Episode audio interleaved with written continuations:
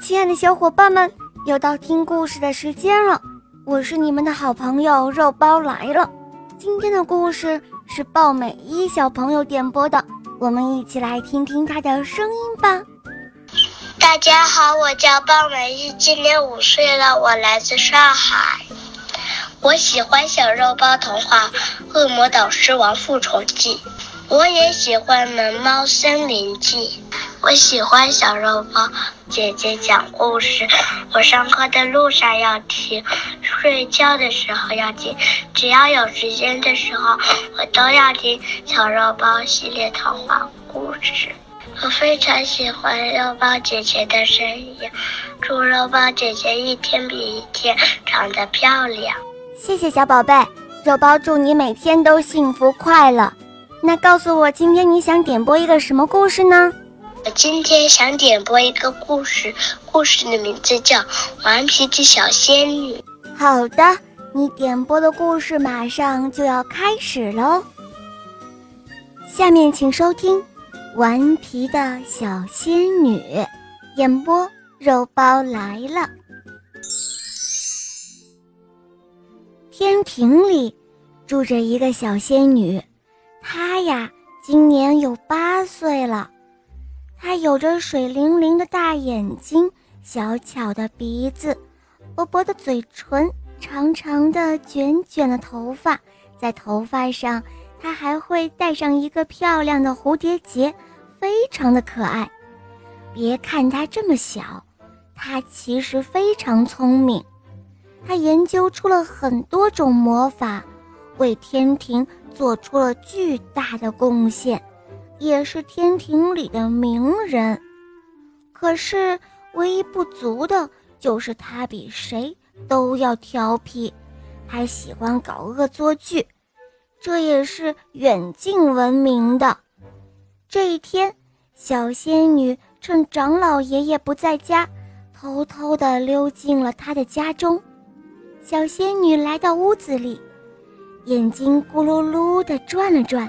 就想到了一出恶作剧，他往长老爷爷家的柱子上施了自己发明的、目前没有人能够破解的强力胶魔法。长老爷爷回到家里休息，一进门就有一种吸引力把他吸引了过去。长老爷爷不管用什么样的魔法都破解不了。害得长老爷爷在这个柱子上待了两天，这个魔法才失效呢。小仙女到了该上学的年龄了，要去上学了。她来到自己的班级，她来的时候，由于还没有同学到，她就打算搞一个小小的恶作剧。她把教室的门开了一点点，然后拿出一个水桶。装满水，放到门上面的夹角间。只要有人一推门，水桶就会掉下来，哗啦啦砸到人的身上，然后还会让那个人被淋得透透的。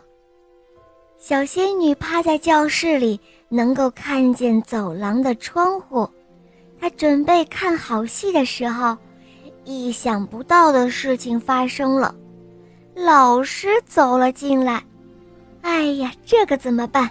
小仙女眉头一皱，她心里想：这一下子应该怎么办呀？本来想和同学们开一个小小的玩笑，可是没想到老师第一个进来了，哎，好后悔啊！只听“扑通”一声，水桶掉了下来，紧接着哗啦啦，淋了老师一身。小仙女慢慢的把眼睛睁开，老师已经成了一只落汤鸡了。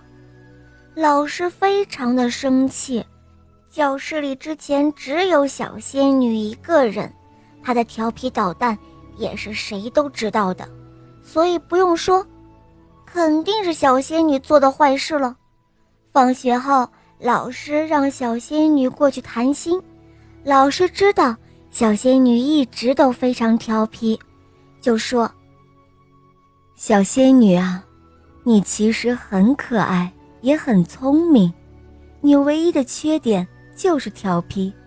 我相信，你如果把这个缺点改掉了，大家会更加喜欢你的。你说呢？听了老师的话，小仙女很受启发，她从此再也不会去恶作剧了，还用自己的魔法去帮助别人。果然，大家变得越来越喜欢她了，而她呢，也非常的高兴。亲爱的小伙伴们，你们看，顽皮的小仙女虽然很聪明，但是调皮劲儿。也是让人头痛不已，常常爱对身边的人做一些恶作剧。比如上一次，他趁长老爷爷不在家，就溜进去研究了一个魔法，让老爷爷在柱子上待了两天才解除了魔法。他上学也不让人省心，恶作剧也是弄得同学们手足无措。可是没想到，恶作剧竟然伤害到了老师。当然啦，最后在老师的开导下，小仙女意识到了自己顽皮的性格对他人造成的伤害是不对的。聪明的脑袋应该运用到如何来帮助他人上。小朋友们，如果是你，你是喜欢跟恶作剧的小仙女做朋友，还是和爱帮助他人的小仙女做朋友呢？哈哈，我相信。